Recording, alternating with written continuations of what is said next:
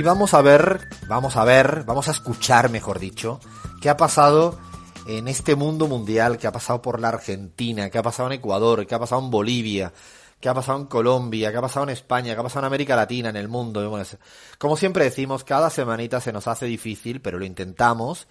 Sobre todo elegir, porque hay tanto material, pero vamos a elegir un poco para analizar, radiografiar, ¿no? Problematizar un poquito cómo ha venido la, la, semana ya, un poquito con ritmo de sábado, que es un ritmo más calmado, más tranquilo y echamos la mirada hacia atrás, eh, ¿no? Con tanto sobresalto que hemos tenido en la semana. Así que vamos a hacer el repaso habitual a redes y enredos y al se te nota demasiado de los medios de, de comunicación. Antes de eso, le pido porfa a, a Chris que le recuerde a la gente por dónde nos pueden contactar, por dónde nos pueden sugerir porque fijaros que no hacemos caso omiso a las sugerencias, eh, por donde nos pueden, no sé, eh, criticar, que también esta semana pasada, o repreguntar cosas, interactuar con nosotros. Ahí Cintia, la responsable de redes, está al pie del cañón. Pero nosotros y nosotras también miramos todo lo que nos escriben, así que no dejen de comunicarse con toda esta banda, este chiringuito llamado La Pizarra. Cris, estamos hasta la sopa, ¿por qué? ¿Dónde? ¿Cómo? Nos pueden encontrar a través de Twitter en arroba la pizarra ok, la pizarra ok. Em, estamos en Instagram, Facebook, canal de Telegram y en todas las demás plataformas eh, de, pues, de redes sociales como Radio La Pizarra y también en las de podcast para que se descarguen los programas, nos vuelvan a escuchar en SoundCloud, iTunes, Spotify, iBox o eBox para España y México y Radio Cot para Argentina. Los podcasts, los podcasts, Chris, los podcasts, le tenemos que decir a la gente, porque hay mucha gente que nos escucha a cualquier hora. Hola, aquí para, para la gente que nos escucha a cualquier hora, buenas tardes, buenos días, buenas noches, buenas madrugadas. Estamos también en este ratito de nueva forma de hacer radio. Hay gente que prende la radio como toda la vida, ¿no? De toda la vida, pero hay otra gente, yo soy consumidor serial de podcast, eh, que nos pueden escuchar y lo tenemos bien troceadito a gente que no puede escuchar el programa, para la gente que quiere recomendarnos a amigas, amigos. No, quédense con fútbol política, con la charla que hacen, con el cada loco con su tema. Bueno, ahí tienen los podcasts y estamos desde Spotify, como dice Chris, hasta, no lo voy a pronunciar mejor, Radio Cut, Cut, Cut, Kit. Bueno, con, estamos, por todas partes estamos. Bueno, ahora arrancamos y te pido, porfa, que me trates bien. Hoy es sábado, tengo buena onda, eh, empieza con buena gente, porfa. Voy a empezar con buena gente, Alfredo. Voy a empezar con buena gente, pero no buenas noticias especialmente. Así que, bueno, Colombia. Gustavo Petro, senador de la República, ha dicho Colombia, el país en donde más crece la enfermedad del COVID-19 eh, en el mundo. Este es el resultado de un sistema de salud mercantil, de un gobierno displicente con los seres humanos, de unos potentados económicos criminales. 296 mil casos y más de 10.000 muertes a la fecha. Estamos en un momento y quizá me quiero detener un instante porque lo que está pasando en América Latina es que no ha pasado el COVID-19. Lo que ha pasado en Estados Unidos es que no ha pasado el COVID-19. Todos los rebrotes que se están viendo en Europa, en España, en Italia, seguimos, sigue habiendo bastantes muertes diarios todavía en el Reino Unido, eh, lo que está pasando en Australia, significa que no ha pasado el COVID-19. Lo decíamos la semana pasada. Entiendo que estamos mal habituados a una cultura del ya, de la inmediatez, de la hora. No ha pasado el COVID-19. Colombia esta semana ha habido más de 350 muertes al día. Al día. La gente en Colombia la está pasando muy mal. Las decisiones del presidente Duque de abrir todo de par en par como si nada pasara está ocasionando muchos muchos números de fallecidos. El COVID-19 desgraciadamente no ha pasado y Colombia es un buen ejemplo de esto y creo que lo que eh, Gustavo Petro eh, apunta me parece sumamente interesante. Seguimos entre Colombia y Cuba, ¿no, Cris? Por allá está también otro personaje de los favoritos nuestros eh, que ha lanzado un tuit magistral. Ernesto Samper, así es, Alfredo, ex presidente de Colombia, diciendo Millones postulan a los médicos cubanos al Nobel de la Paz por su heroísmo luchando contra el COVID. En Italia los reciben como héroes y en África como salvadores contra el ébola. En Medellín amenazan con recibirlos a tiros por comunistas si aceptan la invitación de su alcalde, que bueno, como lo dice el resto, fue invitada, la, la Asociación Cubana fueron invitados por alcalde de Medellín. Siempre tengo una duda con esto y se lo digo a los oyentes. Si uno se encuentra completamente enfermo en un momento determinado, no quiero pensar, no, no quiero que nadie se ponga en esa, en esa tesitura, pero nos puede pasar a cualquiera de nosotros y nosotras. Y lo que tengo enfrente es un médico o una médica cubana, eh, pediríamos el carnet si es comunista o marxista para decir, por favor, no. Prefiero ir, no, morir tranquilo antes que me pueda salvar este médico cubano. No es tan extremo, ¿eh? No es tan extremo porque los casos de Italia, los casos de Brasil, Brasil, en Brasil mismo, por no hablar de otros países, el rol que está teniendo la medicina cubana, pues como siempre, pero esto es como siempre, incluso los detractores pues no le quedan otra que reconocer la importancia que tiene la sanidad cubana en Cuba y en el mundo, pero bueno, parece que hay algunos que como siempre miran para otro lado o quieren hacerse, hacerse trampas al solitario y en Colombia pues nada, le tildan de comunista. Mi duda es que si le hicieran falta aceptarían o no eh, ser tratado por un médico comunista pero cubano. Bueno, no, no, no me voy a calentar más porque ya me provocaste bastante para arrancar. De ahí nos vamos a Chile, a Chile, Cris. ¿Qué ha pasado por allá con, con Jadwe? Bueno, yo creo que Piñera en lo que va de año ha cambiado más de gabinete que de ropa interior prácticamente. Y lo hizo una vez más y de eso justamente habla Daniel Jadwe, alcalde de Recoleta. Cambio de gabinete demuestra que no hay un rumbo distinto y es más bien un alejamiento definitivo de las necesidades de la ciudadanía. Gobierno pone una nueva muralla a todas las demandas sociales y prepara una férrea defensa del rechazo desde la propia moneda. Es como bien dices, Cris, ¿no? Eh, cuando tiene un problema el señor Piñera, lo que hace es cambiar uh, del gabinete, una suerte de juego de la silla. No sé si se jugaba esto en la Argentina, en otros países de América Latina, ¿no? Juega alrededor de la silla y a ver, bueno, estos son los mismos, se van dando vuelta otra vez y él cree que con esta lógica resuelve un problema que evidentemente ya lo hemos dicho por activa y por pasiva eh, sobre Chile. Sobre Chile ya, ya que estamos y creo que ahora viene un tuit. Bueno, lee primero el tuit de Camila Vallejo y ahora damos la primicia de Chile, ¿no, Lean? Dale, dale, Cris, dale con el tuit de Camila Vallejo antes. Bueno, con Camila Vallejo sigue la disputa por los sentidos comunes que diría Alfredo, em, diciendo que los super ricos se hayan vuelto más ricos durante la pandemia mientras el pueblo se empobrece es violento. La desigualdad crece, pero Briones, ministro de Hacienda chileno, insiste en que no hay plata. ¿Qué más evidencia necesitan para avanzar en un impuesto a los super ricos, como sugiere la Oxfam? Más del 70% en Chile está a favor del impuesto a los superricos. Ese mismo porcentaje era en México, ese mismo porcentaje era en Bolivia, ese mismo porcentaje era Argentina. La semana que viene le vamos a dar ese mismo porcentaje en Ecuador con datos propios. Es decir, hoy en día hay una mayoría que está a favor de esto y ahí tienen un problema los gobiernos de derecha que no quieren aceptar este tipo de medidas. Sobre Chile, la primicia que decimos es que la semana que viene, ¿a quién tenemos? Lean, te la, te la cedo, así como de taquito, a ver cómo, lo, cómo se hace en fútbol esto cuando ya el gol hay que meterlo. Hacemos una pared, si querés. Una pared, dale. Eh, una pared que los goles son más vistosos con pared de por medio. Eh, vamos a, tenemos eh, la promesa de parte de la cantante Anita Tijoux de que va a estar con nosotros y va a hablar de todo, porque está presentando nuevo material pero obviamente es una artista que, puede hablar del contexto político porque es una eh, artista muy comprometida con determinadas posiciones políticas, así que quizás le podemos preguntar sobre esto también.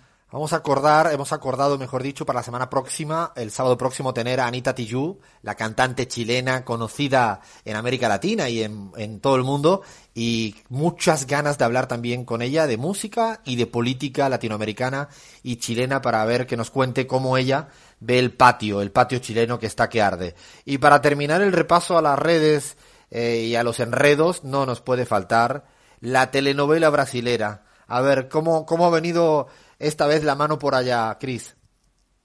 Lula, pero Lula también continúa, como diría eh, con, con Camila, con el sentido común, diciendo, la humanidad está discutiendo el ingreso básico. La pandemia solo ha profundizado la desigualdad y el avance de la tecnología ha dejado algunos de los trabajadores del mundo al margen. El mundo entero ahora está comenzando a comprender la importancia del Estado en el cuidado de las personas. ¿Y qué razón lleva? Eh, ¿Y qué razón lleva Lula? Y qué interesante es que esté planteando en Brasil como diciendo, el mundo está discutiendo y consensuando un conjunto de acciones, medidas, ideas, y prácticamente lo que dice es que el señor Bolsonaro y la derecha brasilera eh, sigue dándole la espalda, ¿no? La, no, no, no pone el oído, el oído en el territorio. Bueno, veremos a ver cómo viene lo de Brasil. Yo sugiero que haga una encuesta a Cintia, porque seguimos con el tema de cuán creíble es lo del positivo de Bolsonaro. Hasta Lula esta semana planteó también que no terminaba de creerse mucho lo del positivo de Bolsonaro y qué rápido se curó, qué bien quedó. Bueno, es telenovela brasilera, show brasilero. Lo peor es que hay montones, millones, no, miles, miles de fallecidos en Brasil y sigue, y sigue, y nos preocupa mucho.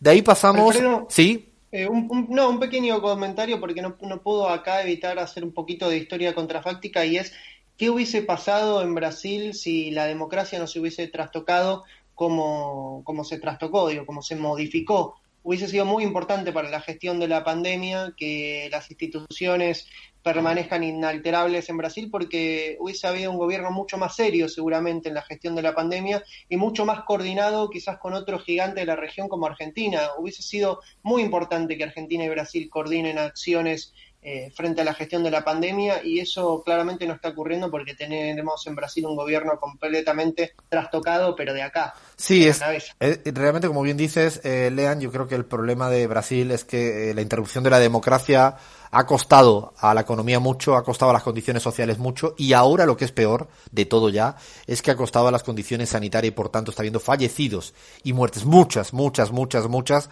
Brasil hoy en día es el segundo país del mundo después de Estados Unidos con mayor número de muertes por esta cuestión y no podemos eh, frivolizar ni reírnos ni creer que está solo loco, sino es un loco e irresponsable, que eso es lo más grave en esta en esta situación. Realmente entristece, entristece un país tan grande e importante querido que, esté dejando que todo vaya eh, o que todo vaya ocurriendo como está sucediendo. Paramos hasta aquí el repaso a las redes, el repaso a los enredos y de ahí nos saltamos a los medios de comunicación. En el particular se te nota demasiado y arrancamos Abraham con ¿con qué país arrancamos hoy? Empezamos con Argentina que ha venido la mano bien movidita estos días. Así es Alfredo, momento de revisar las perlas que nos deja la prensa libre e independiente de América Latina. Y arrancamos con Argentina, droga dura, nuestro fiel Infobae tituló Alberto Fernández, estrena la agenda post pandemia, atención, con una grave ofensiva sobre la Corte Suprema.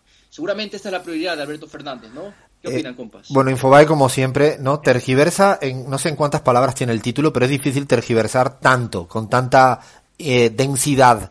No sé si hubiera un índice de densidad tergiversadora, me lo voy a inventar ahora, eh, Infobae eh, se lo llevaría todo porque la agenda de judicial viene de antes de la pandemia. Si recordamos el día 1 de marzo, en la toma del año legislativo, ya lo dijo a Alberto Fernández, ya lo planteó que una de sus prioridades este mandato era la reforma judicial, por lo tanto no es una ofensiva que tenga que ver con la pandemia. Es más, ha retrasado la toma de decisión justamente por haber concentrado toda la atención en el tema pandemia. Y no tiene nada que ver lo uno con lo otro, como cualquier ser humano eh, puede llegar a entender. Lo uno con lo otro, pues que tiene que ver una reforma estructural de la justicia, que fue una promesa electoral y que fue apoyada mayoritariamente por la ciudadanía argentina para que esto se hiciera, que tiene que ver con la pandemia, pero el índice de densidad tergiversadora de Infobae roza al 100%.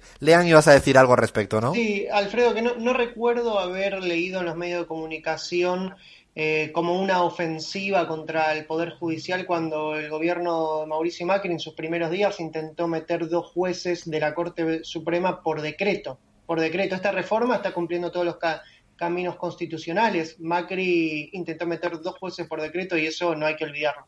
No, claro, pero es que además, como tú bien dices, eh, todos los cambios a la justicia de facto que hizo el Mauricio Macri en ningún momento fue tratado como, como ofensiva, ¿no? Pero ahí ya se les ve el plumero o, como decimos nosotros, se les nota demasiado. Y a otro que se le nota demasiado, Abraham, es al titular de La Nación, el primo hermano, el amigo de Infobae.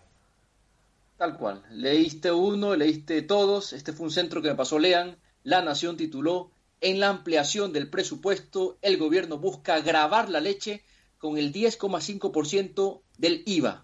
¿Qué opinan, compas? Y en, esto, Lean, ¿por qué no, esta semana nos sugería que ahí se le notaba demasiado? Porque tú eres el que había hecho esta alerta, esta advertencia. Sí, este es el gran, se nota demasiado de la semana para mí, porque eh, la leche, que, la, gran, la gran mayoría de la, de la leche que está hoy por hoy en las góndolas está grabada en un 21%. Y el gobierno en todo caso está reduciendo el impuesto del IVA del 21% al 10,5%.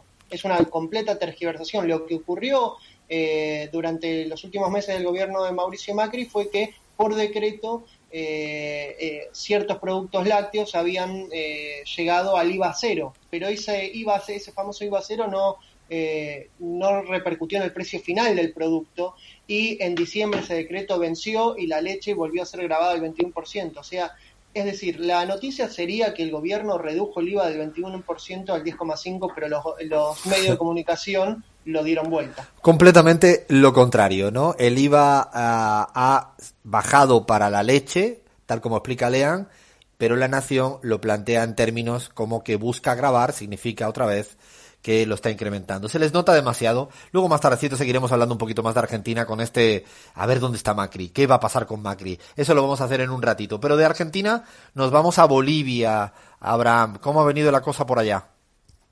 Bueno, muchas cosas han pasado esta semana en Bolivia y la prensa ¿no? Eh, tiene sus titulares militando sus posiciones. El deber titula, Murillo dice que el candidato del movimiento al socialismo, Luis Arce, tiene COVID-19. Atención, será en el texto, el ministro sostiene que la salud del postulante a la presidencia se guarda como un secreto.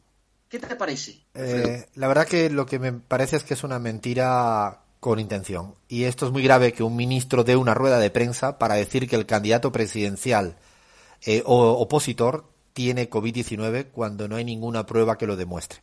Eh, lo ha desmentido Luis Arce, no significa que nadie pueda tener COVID en adelante, porque en Bolivia la situación es muy preocupante, pero realmente imagínense que un, un ministro da una rueda de prensa únicamente para mentir sobre el COVID-19 del principal candidato opositor. Con eso creo que está dicho todo, la ruindad y mezquindad del gobierno actual que está en Bolivia. De ahí nos vamos también, siguiendo con Bolivia, a, otro de los clásicos, Pan Am Post.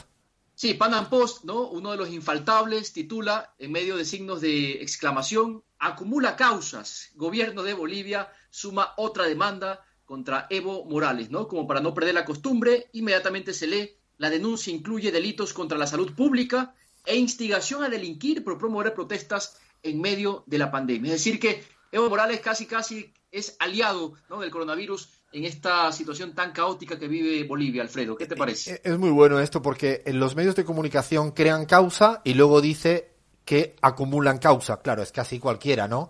Yo creo una causa y luego titulo una semana después, se acumulan causas. No, yo creo que hasta mi sobrina Zoe esto se da cuenta, que tiene nueve años. Así que, sí, la última de Bolivia porque ha venido la semana cargada con Bolivia. Página 7. El gran cómplice del golpe de Estado en Bolivia. Hay que decirlo con nombres y con apellido.